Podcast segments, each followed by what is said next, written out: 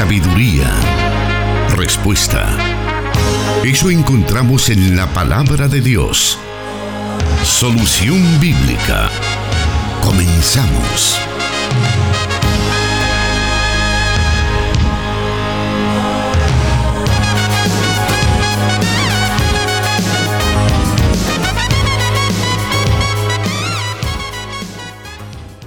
Muy buenas tardes, gracias por estar en sintonía de Solución Bíblica, este espacio que martes a martes le presentamos en vivo a través de diferentes emisoras de radio de la Corporación Cristiana de Radio y Televisión de Misión Cristiana Elim, transmitiendo desde Plenitud Radio 98.1 FM en Santa Ana, 100.5 FM Restauración para todo El Salvador, y 1450 AM para el oriente de nuestro país. También a nosotros se enlaza la emisora Cielo FM en el 89.1 en la ciudad o en el departamento de Totonicapán para todo el occidente de Guatemala. Les enviamos un cordial saludo. También puede escuchar este programa a través de las diferentes plataformas del Internet como es plenitud.fm, restauración.fm también para que nos escuche en cualquier parte del mundo. Y también damos la bienvenida a quienes están pendientes de nosotros en las redes sociales. Estamos transmitiendo en Facebook Live, en Plenitud Radio y Misión Cristiana Elim en Santa Ana. Y en YouTube puede vernos también en el canal de Elim Santa Ana. Queremos en esta tarde ya darle la bienvenida al pastor Jonathan Medrano, quien es el encargado de responder cada una de sus preguntas o inquietudes. Bienvenido, pastor. Muchas gracias, hermano Miguel Trejo. Un saludo especial para todos los oyentes de las emisoras de Corporación Cristiana de Radio y Televisión desde los estudios de Plenitud Radio en el occidente de la República de El Salvador. Aprovechamos la oportunidad para enviar un caluroso saludo también a los oyentes de los países hermanos eh, Guatemala, Honduras y Nicaragua que la semana anterior tuvieron que enfrentar momentos bastante difíciles con la llegada del huracán ETA a sus territorios. Muchos, muchas de estas zonas se vieron duramente afectadas y sabemos que estas situaciones colocan nuevamente al descubierto la realidad y la pobreza en la que nuestros países siempre han vivido por muchos años. Así que externamos nuestra solidaridad a los hermanos y amigos que nos escuchan en los países que ya mencionamos y nuestras oraciones por ustedes para que el Señor obre eh, en la pronta restauración de sus naciones. Muchas gracias, pastor, por ese mensaje que es muy importante y oportuno para cada una de las personas residentes en las zonas ya mencionadas y bueno, estamos ahí solidarizándonos con ustedes para que las cosas puedan mejorar pronto. También queremos agradecer a quienes nos reportan su sintonía o su audiencia posteriormente cuando escuchan el programa en repeticiones de 105 y también en Plenitud Radio. Y aquellos que también prefieren escuchar en las plataformas de Spotify y SoundCloud este programa, allí están todos los eh, que se han transmitido hasta el día de hoy desde el inicio. Allí puede encontrarnos, eh, encontrar cada uno de estos programas y sabemos que usted puede volver a edificarse con cada una de las preguntas eh, respondidas hasta el día de hoy. Vamos a iniciar en estos momentos con nuestro programa y vamos a irnos entonces a conocer qué es lo que dice la primera pregunta de hoy.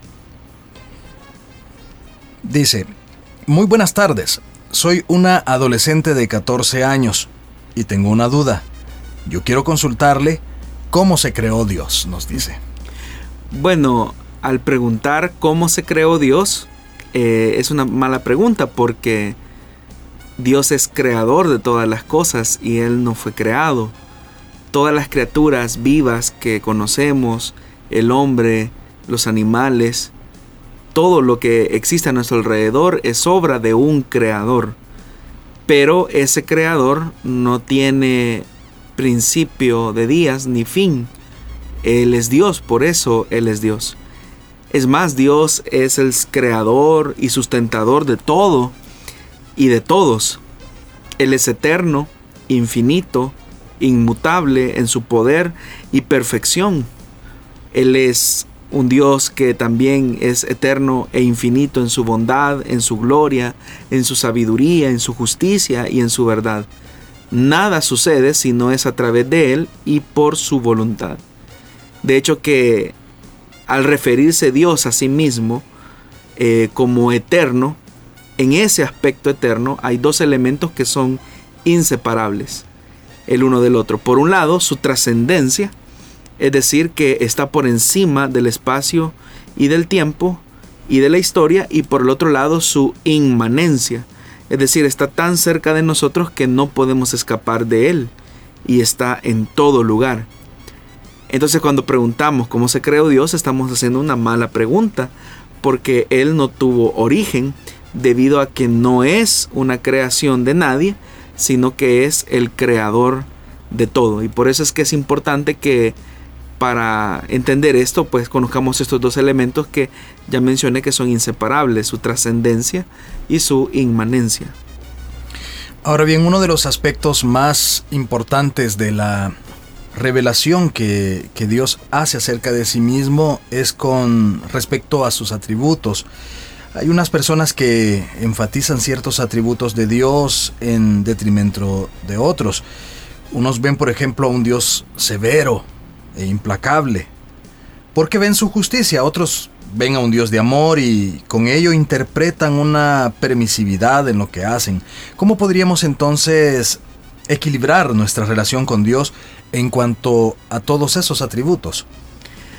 Lo que es verdaderamente importante de ver y de comprender, eh, ya que Dios se ha revelado a sí mismo, no solo en palabras, sino en toda la trama de la narrativa bíblica, es que no se nos permite tomar un atributo de Dios y aislarlo de los demás. Y como usted bien lo mencionaba, hermano, no podemos, por ejemplo, tomar su soberanía y olvidarnos de su bondad, o tomar su bondad y olvidarnos de su santidad, su santidad que es lo que hace el Dios del juicio, o tomar su juicio, incluso la severidad de su juicio, y olvidarnos que Él es un Dios de amor, el Dios que tanto amó a esas criaturas rebeldes que envió a su Hijo a llevar el pecado en su propio cuerpo sobre el madero. En otras palabras, es importante que para realmente entender quién es Dios y postrarnos en reconocimiento delante de Él, aunque sea por lo poco o mucho que podamos comprender, es, es, importante pensar una y otra vez en lo que dice la Biblia e integrar todo su contenido con el mismo balance y en la misma proporción en que lo hace la misma escritura. Y eso auténticamente nos llevará a tener un encuentro y una cercanía real y también lo más objetiva posible a la revelación que Dios hace acerca de sí mismo. Por eso es que nosotros debemos de dar gracias a Dios Padre por haber enviado a su Hijo Jesucristo, puesto que en la persona del Hijo es que se equilibra y se revela todo acerca de Dios, porque Él es Dios. De tal manera que la máxima expresión de esa revelación, como lo hemos señalado en otras ocasiones, manifiesta en perfecta armonía todos los atributos eh, de Dios. Y es ahí donde nosotros podemos relacionarnos con completa eh, espiritualidad y con completa devoción a ese Dios que se ha manifestado en lo que se conoce como la historia de la salvación. Y es importante establecer ese equilibrio porque un sobreénfasis en uno de sus atributos nos podría llevar a deformar la idea que tenemos del Dios de la Biblia, del Dios de la revelación y del único Dios verdadero. Muy bien, permítanos una breve pausa, ya vamos a regresar con más preguntas, más respuestas acá en este su programa Solución Bíblica. Siga con nosotros.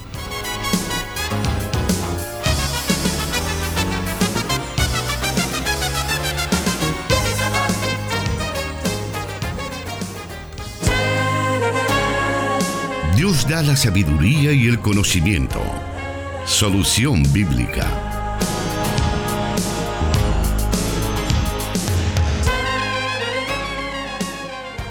Y estamos ya recibiendo varios comentarios, varios mensajes a través de las diferentes redes sociales que ponemos a su disposición para que pueda comunicarse con nosotros. Entre ellas están eh, pues el Facebook donde estamos transmitiendo en vivo, también a través de los medios de eh, WhatsApp, tanto de Restauración como de Plenitud Radio. Estamos recibiendo varios mensajes por ahí, vamos a estarlos leyendo en la medida que el tiempo nos lo permita. Pero en estos momentos vamos a dar a conocer la segunda pregunta de esta tarde y dice así. Dios le bendiga, quiero saber qué significa en Apocalipsis 12, donde habla de la mujer y el dragón. Bueno, alrededor del libro de Apocalipsis nosotros debemos de entender que existen diversos puntos de vista, interpretaciones, comentarios de los especialistas en la materia bíblica y específicamente en el tema de la literatura apocalíptica. Pero nuestro propósito es tratar la manera de acercarnos lo más, lo más cerca posible eh, de lo que el autor realmente quiso decir cuando escribió el libro de Apocalipsis. El libro de Apocalipsis es un libro que muestra una tensión histórica entre el bien y el mal y también nos muestra la victoria del reino de Dios, el reino del bien, sobre el antirreino que está representado por la bestia. Ahora, en el capítulo 12 del libro de Apocalipsis nosotros podemos encontrar una división muy marcada, que está em, tan delineada en tres secciones que son importantes, que es por lo que pregunta el oyente. La primera parte es la que tiene que ver con el tema de el dragón que está en contra de la mujer que está embarazada. Eso lo encontramos en los versículos del 1 al 6. Es decir, que en esa primera parte se presenta a los personajes principales que son la mujer y el dragón. Y ahí pues se cuenta del nacimiento del niño y su traslado al cielo y la huida de la mujer al desierto.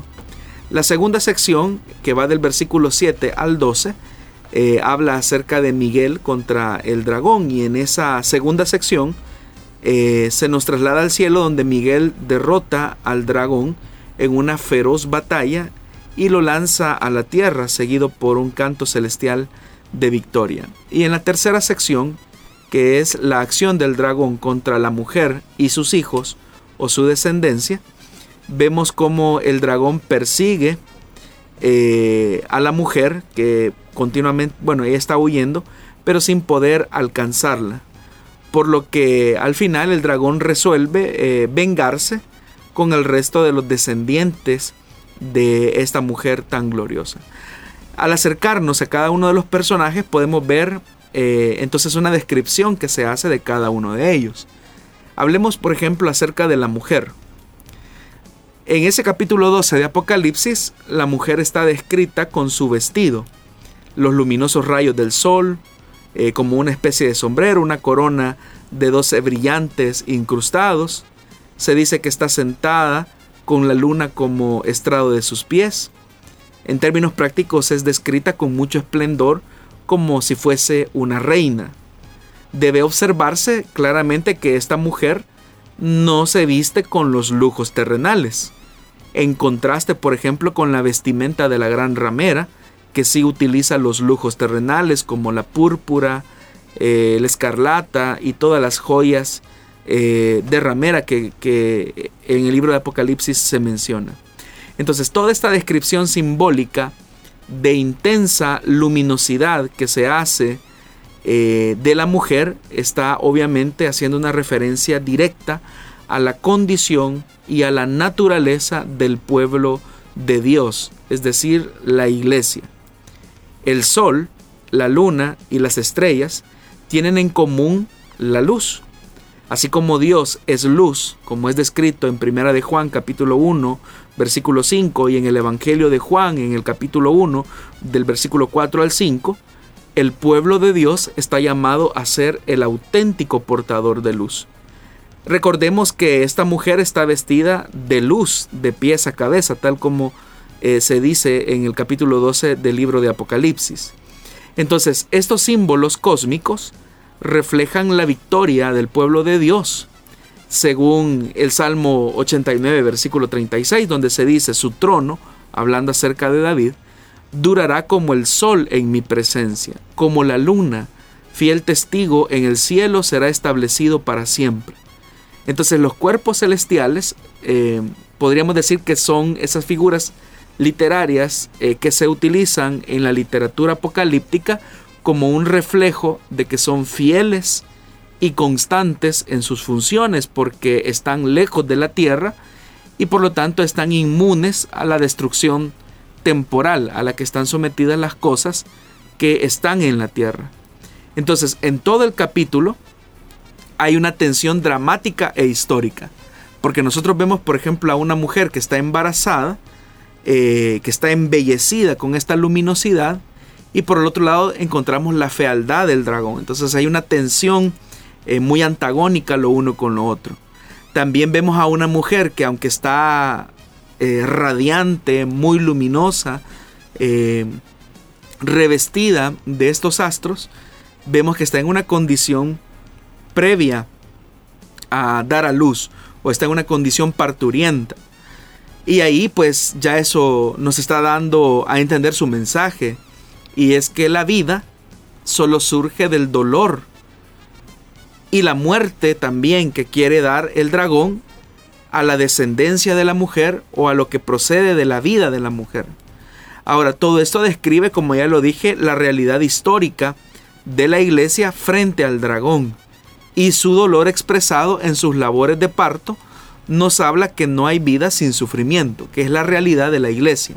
Entonces, por un lado tenemos a esa mujer revestida eh, de luminosidad que representa o transmite la luz de Dios, pero que está también en una condición de dolor, de persecución y también en una función de labores de parto, que es lo que la iglesia eh, hace en relación a su tarea y a su misión de vida aquí en la tierra, pero donde es constantemente perseguida porque sus valores no son terrenales, sino que son celestiales. También en ese capítulo 12 se dice que en, los labores de par, en las labores de parto de la mujer, eh, la mujer grita, eh, precisamente porque está en esas labores de parto. Y los gritos son los gritos de los mártires que al igual que la mujer se revisten de luz, eh, ese revestimiento de luz se vuelve en objetos de persecución y de muerte. Es decir, que todos los gritos que encontramos ahí son los gritos de los mártires que se han visto acosados a lo largo del tiempo para apagar esa luminosidad de la cual Dios ha revestido a la iglesia. Y el desierto, porque dice la Biblia que después de pasar en un escenario de una gran señal en el cielo, luego se ve a la mujer en el desierto. Y el desierto nos habla de un escenario de persecución. Ahora, al final, lo que encontramos nosotros eh, es la victoria del bien sobre el mal. Pero podemos entonces describir y podemos afirmar que la mujer eh, revestida con esa luminosidad se está refiriendo a la iglesia y el dragón que obviamente representa a Satanás, acosa, eh, trata la manera de destruir a la mujer y a sus descendientes, como fue en el caso, por ejemplo, del Señor Jesús, ¿verdad? Que con siendo la luz del mundo, eh, sufrió la persecución del antirreino, el reino de las tinieblas. Hermano, hay una interpretación católica que sobre este mismo texto, que señala que la imagen que se describe aquí corresponde a la imagen de la Virgen María. ¿Es posible dicha interpretación? Es verdad, hermano, que bajo la interpretación católica romana, ese es el énfasis y la interpretación que hacen los comentaristas católicos.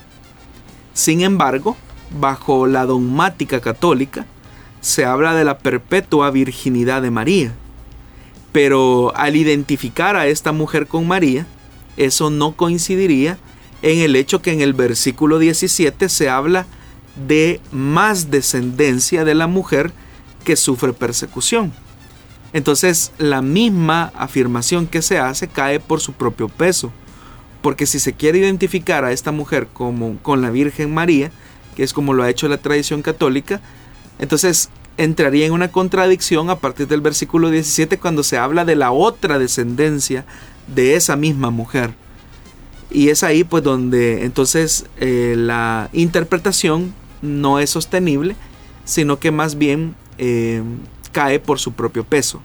Así que lo más cercano que podemos decir y que es la interpretación que el escritor eh, joánico quiere dar a entender es eh, la gloria, la belleza con la que está revestida la iglesia, pero que esa misma eh, luminosidad, ese mismo brillo que la mujer tiene en sus vestidos, no la aísla o no la hace exenta de la persecución y del hostigamiento del dragón que desea a toda costa matar a la mujer y a sus descendientes. Tan es así que esos dolores o esos gritos que se mencionan en ese capítulo 12 habla acerca de los gritos de los mártires que obviamente tienen que pasar persecución y sufrimiento ante el acoso de la bestia o el acoso del dragón. Pero la sangre derramada, la sangre derramada, el dolor de los mártires al final viene a convertirse en el florecimiento y en el reverdecimiento, si lo queremos ver de alguna manera, de la iglesia, es decir, en, en su crecimiento. Es decir, que a mayor luminosidad, a mayor reflejo de la luz de Dios la iglesia pueda tener, mayor será el acoso y mayor será el hostigamiento de Satanás y sus secuaces eh, por tratar la manera de perseguir a la iglesia y de destruirla. Por eso es que la iglesia no tiene que huir del sufrimiento ni del dolor, porque es a través del sufrimiento y del dolor que la misión y la tarea de la iglesia se logra expandir en esta historia de la salvación. Y la mejor evidencia es la que se encuentra en la persona de Jesucristo.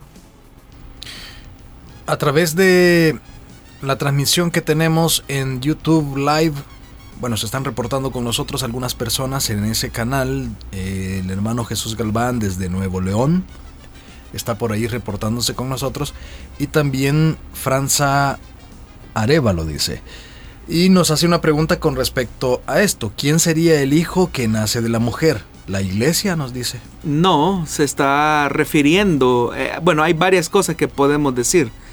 Eh, por lo mismo que se menciona en el texto, se está refiriendo acerca de la persona de Jesús.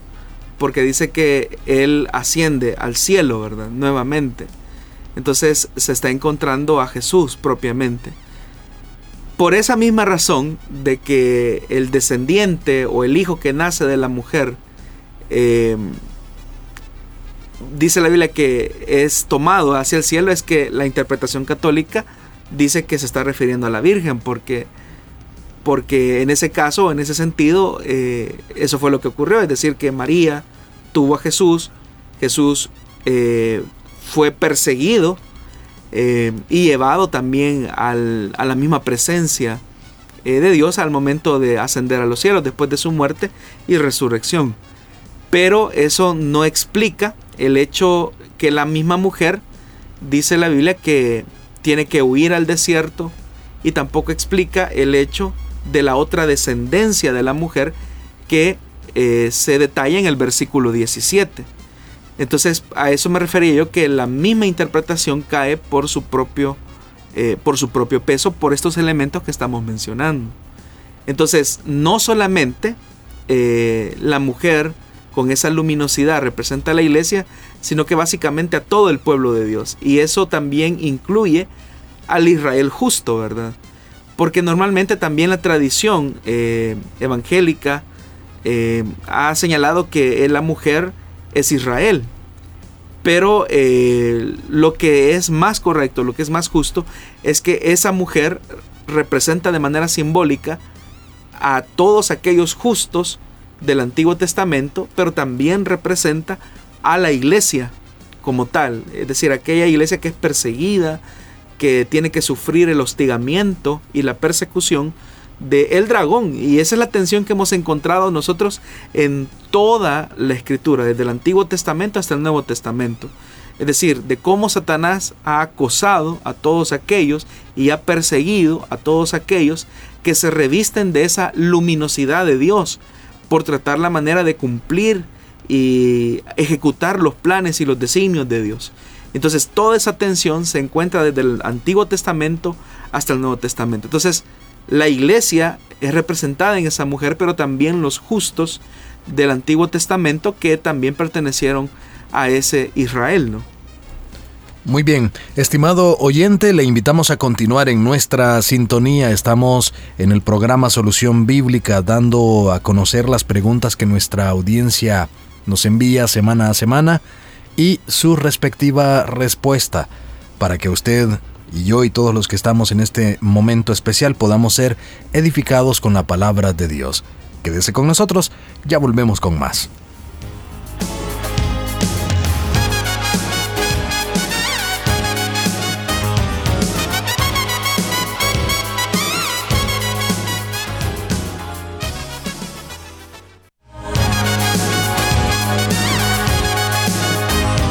Respuesta a sus preguntas aquí en Solución Bíblica.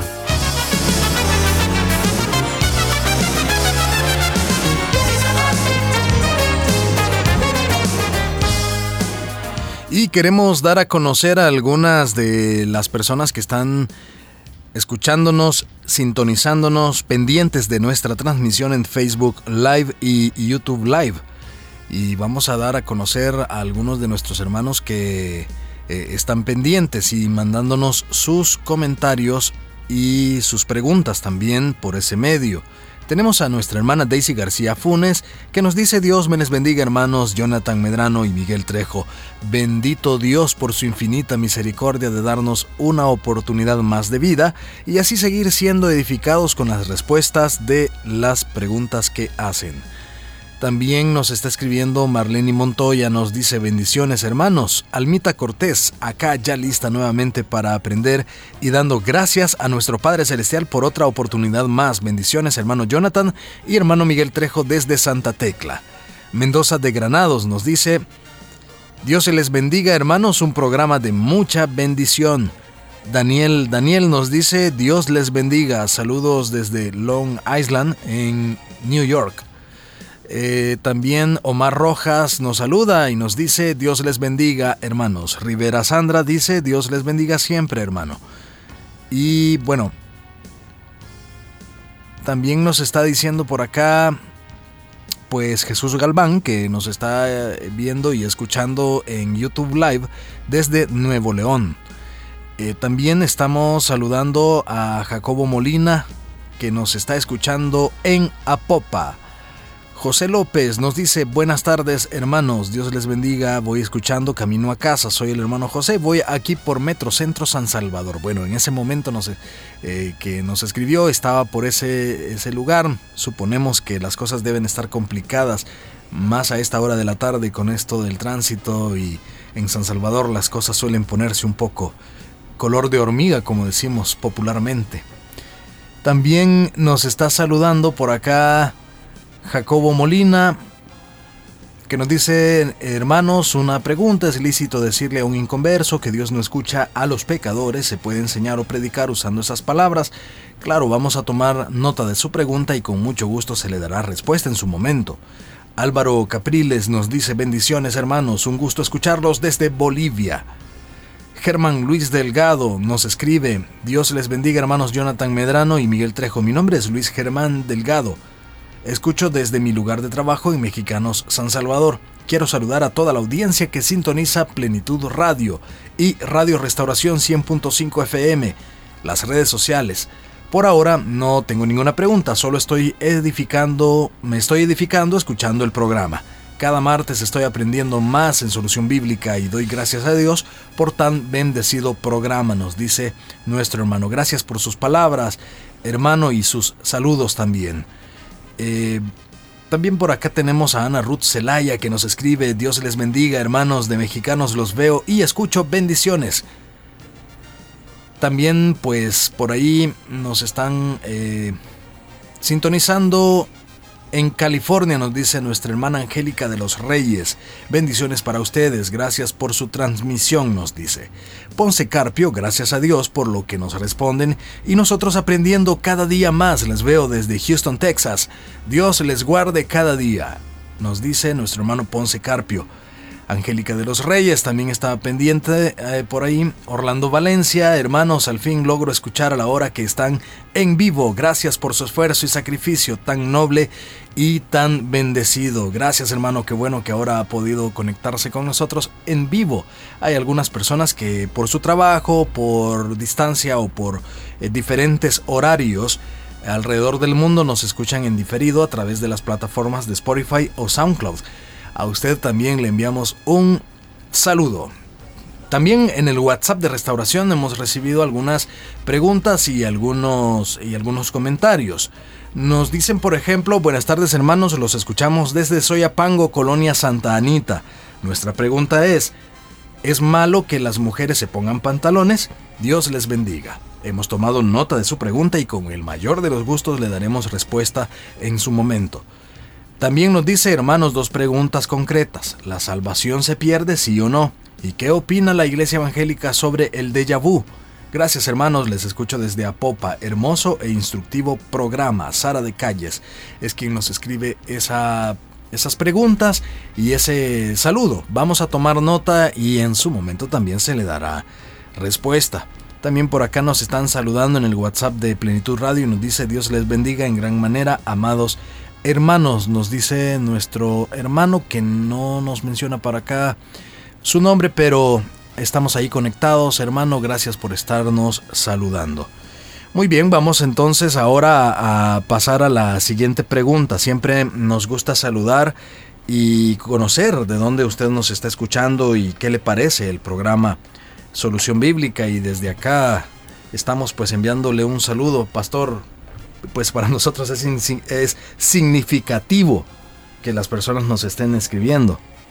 Sí, agradecemos los aportes y comentarios que nuestros oyentes hacen a través de los diferentes medios, porque eso nos ayuda a tener un contacto con ustedes. Sé que muchos de ustedes están en estos momentos, en el caso de El Salvador, en algún fuerte congestionamiento vehicular. Y qué bien que aprovechemos el tiempo aprendiendo de la palabra de Dios. Y bueno, por acá también nos está escribiendo al WhatsApp de Plenitud Radio uno de nuestros oyentes y nos envía una fotografía de cómo están las cosas en la 29 calle allá en San Salvador. Eso es horrible a esta hora. El hermano Héctor nos está saludando, edificándonos, nos dice... Y bueno, así como nuestro hermano está en, esa, en ese congestionamiento vehicular, así hay varios de nuestros hermanos, pero lo bueno es que están aprovechando el tiempo escuchando solución bíblica, pastor. Sí. Vamos a continuar entonces. La tercera pregunta nos dice de la siguiente manera. ¿Por qué la tribu de Dan y Efraín no aparecen en el libro de Apocalipsis en el capítulo 7 de los 144 mil sellados donde aparecen las 12 tribus de Israel? Bueno, la verdad es que no hay una respuesta definitiva a por qué la tribu de Dan y Efraín no aparecen en el listado de ese capítulo 7. Eso ha sido un misterio desde los orígenes mismos del cristianismo. Eh, por ejemplo, Orígenes, uno de los primeros escritores cristianos, Em, él mencionaba que la razón por la que no apareciera, porque de ahí iba a surgir el, anticristo, ¿verdad? Se decía que no aparecía la tribu o no se mencionaba la tribu de Efraín porque había sido una tribu bastante idólatra. Eh, realmente son muchas las interpretaciones y las especulaciones que se han hecho por la no mención de estas dos tribus dentro de ese listado. Y cualquier cosa que podamos decir va a ser eso, una especulación o un invento.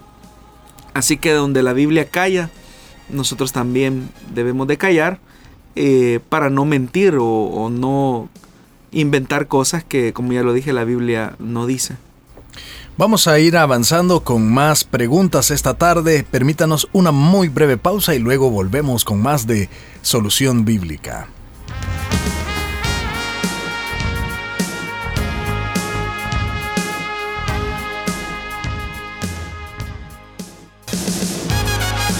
Solución Bíblica con el pastor Jonathan Medrano.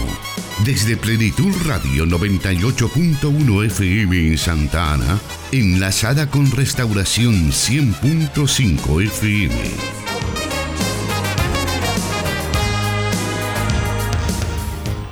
Vamos a la cuarta pregunta de esta tarde y dice así, necesito saber más acerca del rapto de la iglesia.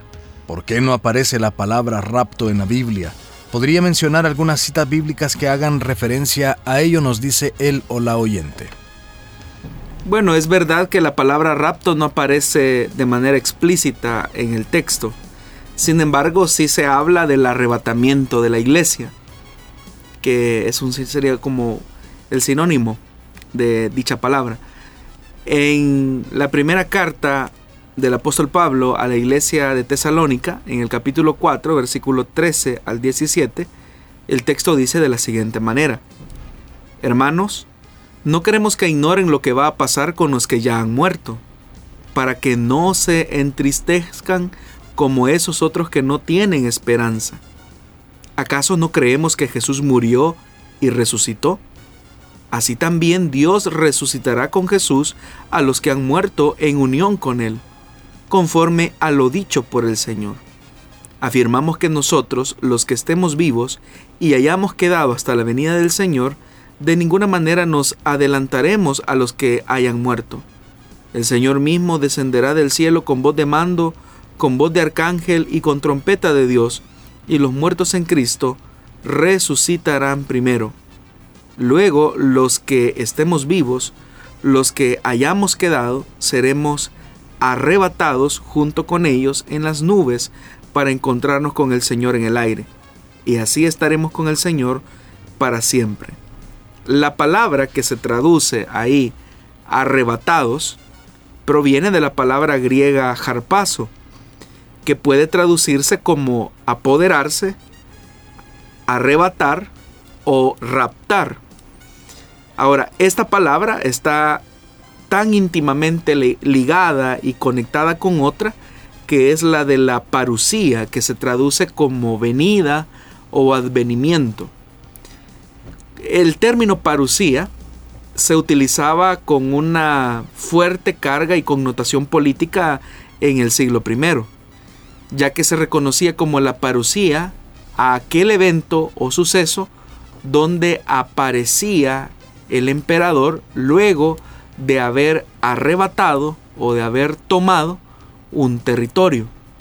De hecho que si lo pudiésemos dibujar eh, mentalmente, cuando el emperador o el rey en turno conquistaba y anexionaba un territorio al imperio, eh, el reconocimiento de rendición eh, ocurría en el momento mismo en que él había tomado como posesión el territorio que anteriormente quizás estaba gobernado por otro, otro rey o, u otro gobernante. Cuando el enemigo era derrotado, como un símbolo de victoria, el emperador llegaba a tomar ese territorio. Pero antes de llegar a dicho territorio, eh, le antecedía todo un protocolo real en el que el sonido de la trompeta anunciaba la llegada del rey triunfante. Y en un símbolo o en un reconocimiento de rendición, los que vivían en ese territorio salían al encuentro del emperador o del rey triunfante a reconocer su victoria. Y al salir, ellos estaban, al salir de ese territorio, al sonido de la trompeta, ellos estaban reconociendo la autoridad, el señorío y el poder del rey conquistador. Era un símbolo de rendición en términos prácticos. Y a eso es a lo que se le llama parucía, es decir, el término tiene un enfoque político y militar al mismo tiempo. Esa figura es la que utiliza Pablo para describir la verdad número uno, de la llegada del reino de Dios como meta final y curso final de la historia. Y dice que los que hayamos quedado, dice que seremos arrebatados para encontrarnos con el Señor en el aire. Es decir, todos aquellos que hemos reconocido de manera voluntaria el señorío de Jesús sobre todas las cosas y en nuestra vida, son los que seremos tomados, arrebatados o raptados para salir al encuentro con el Señor. Eso es lo que la Biblia eh, menciona. Ahora, todo esto pues obviamente habla acerca de esa verdad de la venida o de la llegada del Señor.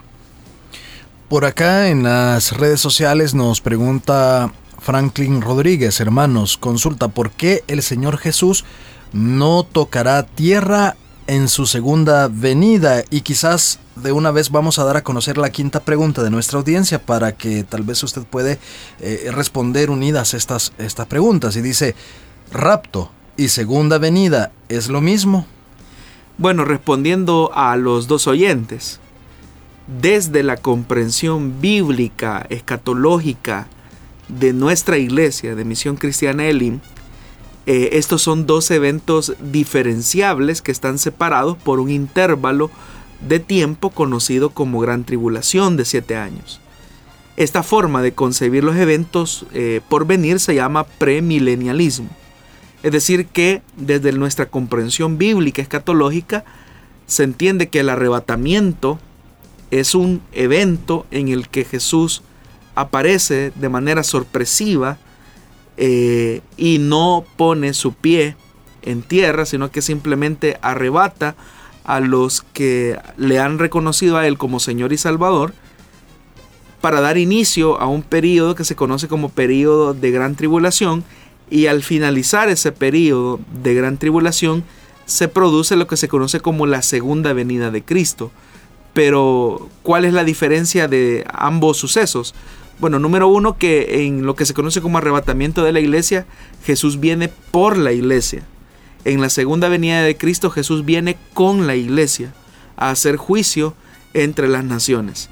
Entonces, por eso, desde nuestra comprensión bíblica, escatológica como iglesia, nosotros entendemos que hay, eh, hay una diferenciación entre ambos sucesos. Ahora, a fuerza de ser sinceros, Dentro del cristianismo existen múltiples posturas en relación a la escatología. Es decir, todo el cristianismo afirma que Jesús vendrá. Todo el cristianismo afirma que Él un día vendrá, a excepción de lo que se conoce como eh, el amileniarismo. Ahora, de ahí todo el cristianismo, sin excepción, afirmamos a gran voz, Maranata, que lo que sabemos que significa es que el Señor viene pronto y viene de manera visible y viene de manera corpórea.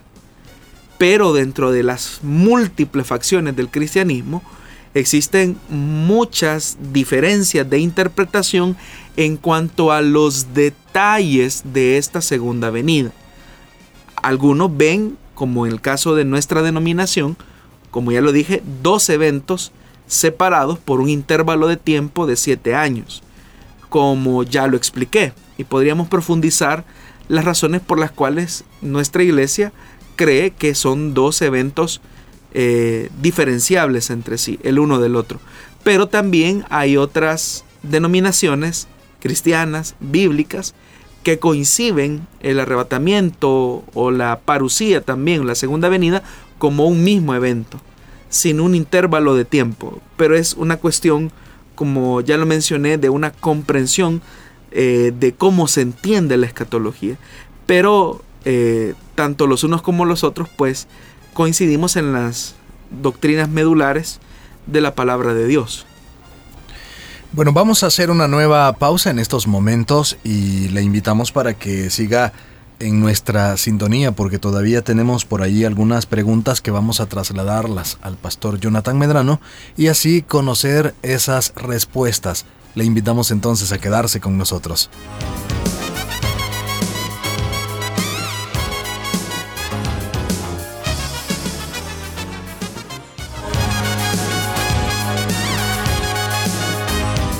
Palabra es luz.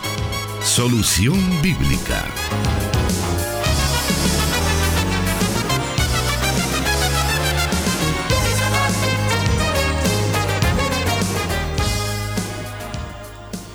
La siguiente pregunta de esta tarde dice así.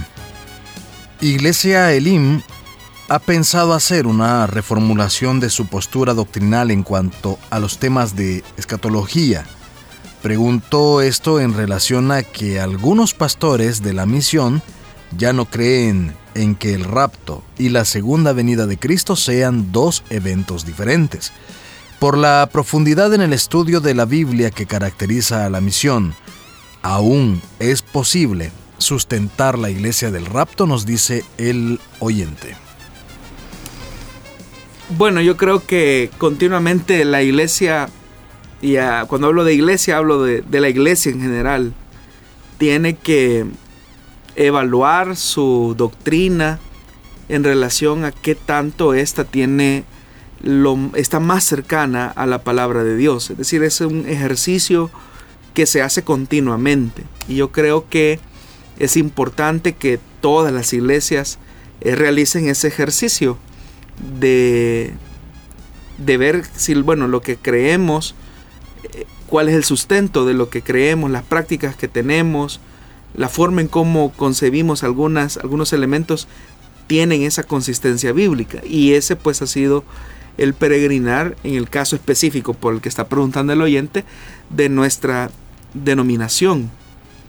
Efectivamente que nuestra iglesia tiene una identidad teológica, doctrinal, establecida. Y a nuestro eh, criterio, pues es la que está más cercana al texto de la palabra de Dios por todos los argumentos que se plantean al momento de sostener la doctrina o la dogmática también de la iglesia. Ahora, que existan algunos pastores dentro de la misión que quizás piensan que son dos eventos, es un mismo evento, pues puede ser que exista, pero es una cuestión más, eh, más íntima, más personal, es una comprensión eh, muy personal, pero no define la postura de la misión. Por lo que nosotros concebimos y comprendemos a partir de los textos de la palabra de Dios, entendemos que la idea del arrebatamiento de la iglesia y la segunda venida de Cristo son dos eventos diferenciables entre sí.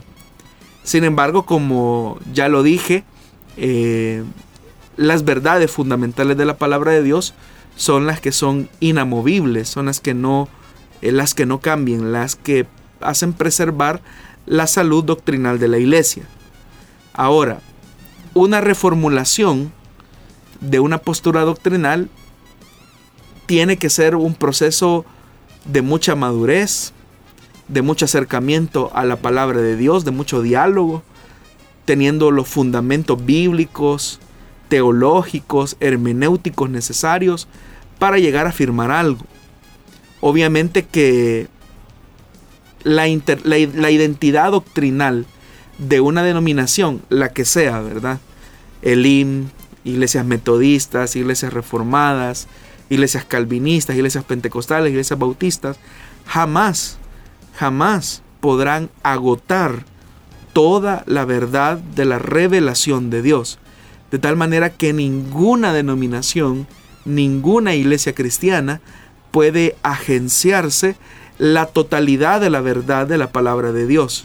O sea, nosotros no podemos decir como en el caso de Elim, llegar a afirmar y decir, Elim tiene toda la verdad de la palabra de Dios y fuera de la interpretación bíblica teológica de Elim, no hay verdad en otras congregaciones. Eh, tomar esa postura sería una postura sectaria de mucho sectarismo. Lo que sí debemos de reconocer es que Elim tiene parte de esa verdad que Dios ha revelado en su palabra, pero no existe una denominación saludable escrituralmente hablando, con sana doctrina, bíblicamente hablando, que pueda agotar toda la verdad de la palabra de Dios. Por eso es que es importante que al reconocer las diferencias que puedan haber en otras denominaciones, en otras congregaciones, tengamos una actitud de respeto y de amor, porque al final la comprensión escatológica no es la que nos une como, como iglesia del Señor, sino que lo que nos une eh, como iglesia del Señor son las verdades inamovibles de los fundamentos del cristianismo bíblico. Y eso tiene que ver con el tema de la revelación de la escritura, tiene que ver con el tema de entender la naturaleza de Dios, tiene que ver con el tema de la inspiración de las escrituras mismas. Es decir, todos esos elementos son las que de alguna manera nos van armonizando como, como iglesia cristiana universal. Así es que ante una diferencia que puede existir de una postura, nuestra actitud como cristianos maduros debe ser de respeto y de madurez. Muy bien, esas son algunas de las preguntas que teníamos al respecto de, ese tema de eh, pues escatológicos. Queremos ahora aprovechar estos minutos que nos quedan para dar a conocer un planteamiento que nos envían y que lo hacen eh, con respecto al tema del matrimonio. Así que cambiamos entonces de, de, tema, pero aprovechamos estos minutos para darlo a conocer y dice así, esta es mi situación. Yo soy casado dos veces. La primera vez me casé por la alcaldía y la iglesia católica. Tres años después me separé porque la encontré con otra persona. Muchos años después me volví a casar nuevamente. Hoy ya cristianos servimos ambos en la iglesia. Hoy tengo una visión de servirle a Dios como ministro. Estoy guardado en estoy graduado en teología. Anhelo servirle como le dije. Dios me ha hablado de diferentes maneras, pero ¿dónde, quedo, ¿dónde quedo yo y mi esposa? El 90% de la humanidad está así. Sé que hay unas referencias bíblicas que me apoyan, pero sé que eh, usted es una persona muy usada por el Señor y me explicará de una manera muy especial por qué el Espíritu Santo está en su mente. Dios me lo bendiga, que Dios bendiga su programa y todo su equipo. Nos dice este planteamiento tal cual nos lo escribieron en nuestra eh, fanpage. Así que ahí le damos, pastor. Bueno, vamos a tratar la manera de, de, explicar. Bueno, el oyente plantea que tuvo que divorciarse a causa de la infidelidad de su esposa eh, cuando no era cristiano y que tiempo después se volvió a casar en el Evangelio y ahora ambos sirven al Señor. Eh, luego él manifiesta su deseo de servir al Señor a tiempo completo como ministro del Evangelio. Bueno, primero lo que hay que decir es que la base para un deseo legítimo de servir al Señor a tiempo completo eh, en el ministerio descansa únicamente en el llamado que Dios pueda hacer a una persona y no exclusivamente en su deseo personal. El deseo puede ser el comienzo de un llamado. Puede que Dios desee que su vida se consagre completamente en el ministerio, pero también puede que Dios no desee eso para usted.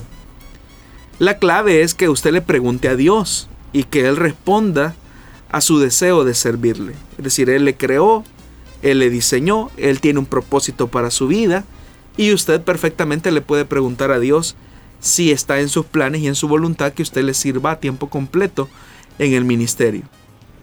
Ahora, suponiendo que Dios sí desee que usted sirva a tiempo completo, Él va a emprender un proceso que yo no le puedo especificar el tiempo, en el que Él lo va a equipar para la tarea eh, que, lo va que le va a delegar en ese proceso, en ese proceso eh, de formación ministerial o de llamado, Dios va a responder a tres preguntas fundamentales. La primera es, ¿en qué Dios desea utilizarlo? ¿Será como pastor, como profeta, como evangelista, como apóstol, como maestro? ¿Cuál es la función? ¿En qué área ministerial Dios le va a utilizar? La segunda pregunta es, ¿dónde? ¿Será en la iglesia donde está sirviendo actualmente? ¿Será enviado a otro país usted a servir al Señor? ¿Dónde usted va a ejercitar o dónde usted va a desarrollar y ejercer ese ministerio que Dios le ha entregado? Y la tercera pregunta es, ¿cuándo? ¿Cuándo es el momento de iniciar formalmente la tarea ministerial que le ha sido encomendada. Cuando usted tenga respuesta a esas tres preguntas, es ahí donde nosotros podremos decir que ha habido una madurez en el proceso de formación de su llamado. Ahora, como el caso del hermano es que él está casado eh, por segunda vez, ¿no? Él se divorció cuando no era cristiano en razón de que su esposa le fue infiel y ahora que conoce al Señor se ha vuelto a casar y junto a su esposa tienen el deseo de servirle y él tiene el deseo de servirle a Dios específicamente en el ministerio. Ahí viene un punto. Y es que no sé si en su denominación es posible que alguien pueda ser ordenado al ministerio estando en segundas nupcias, aun cuando no fue usted el causante de la separación y posterior divorcio.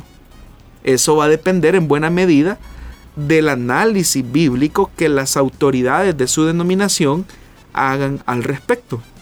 Pero si Dios desea que usted sirva en esa denominación, el que usted esté en esa condición que usted ha descrito no va a ser ningún impedimento para que usted pueda servir, siendo que Dios auténticamente le ha llamado. Pero repito, es importante aprender a distinguir nuestras preferencias personales, nuestro deseo vocacional, de lo que auténticamente Dios desea hacer con nuestra vida, con sus planes y con sus propósitos. Así que yo le animaría, estimado oyente, a que crezca porque el llamado no es inmediato, no es algo que, que pueda surgir eh, de la noche a la mañana. Y usted menciona que tiene estudios de teología. Ahora, eso es muy bueno, el conocimiento serio. Pero estamos hablando de un conocimiento serio, un estudio consistente, sistemático, progresivo de la teología es una herramienta fundamental para aquel que ha sido llamado al ministerio. Si le es posible y si le fue posible adquirir esos conocimientos eh, de manera técnica y profesional en una universidad, eso es muy bueno. Gloria a Dios por eso. Si no, pues eh, como la mayoría de, pastores que no han tenido esa oportunidad, pues les tocará ser autodidacta. Pero eh, el, punto en cuestión es crecer, crecer en el conocimiento serio de la palabra de Dios, crecer en el conocimiento eh, serio de la teología bíblica, porque solamente ese va a ser el fundamento sobre el que descanse la palabra que se pueda trazar y la que se pueda servir a la congregación. Hemos llegado al final del programa Solución Bíblica para esta ocasión. Siempre quedan preguntas pendientes. Le pedimos de su paciencia para que en su momento usted pueda escuchar la respuesta a esa pregunta. Mientras tanto, pues le invitamos a que siempre se esté edificando con cada presentación del programa Solución Bíblica. Agradecemos al pastor Jonathan Medrano por brindarnos el tiempo de responder las interrogantes de nuestra audiencia. Gracias a usted, hermano Miguel, por siempre acompañarnos y tener este diálogo eh, teológico que desarrollamos todos los martes y también de un análisis de la cotidianidad que los hermanos viven en su día a día. Eso es lo importante de pedir orientación a la luz de la palabra. Y recordemos que lo más fundamental de la fe es el amor que podamos tener los unos con los otros, más que los énfasis que podamos tener acerca de ciertos temas. Así que nos volvemos a encontrar en otra emisión de su programa Solución Bíblica. Que Dios le bendiga y si Dios nos lo permite, pues estaremos nuevamente con usted el próximo martes a las 5 de la tarde en vivo, hora de El Salvador, con las respuestas a sus preguntas o inquietudes. Muchísimas bendiciones de parte de nuestro Padre Celestial.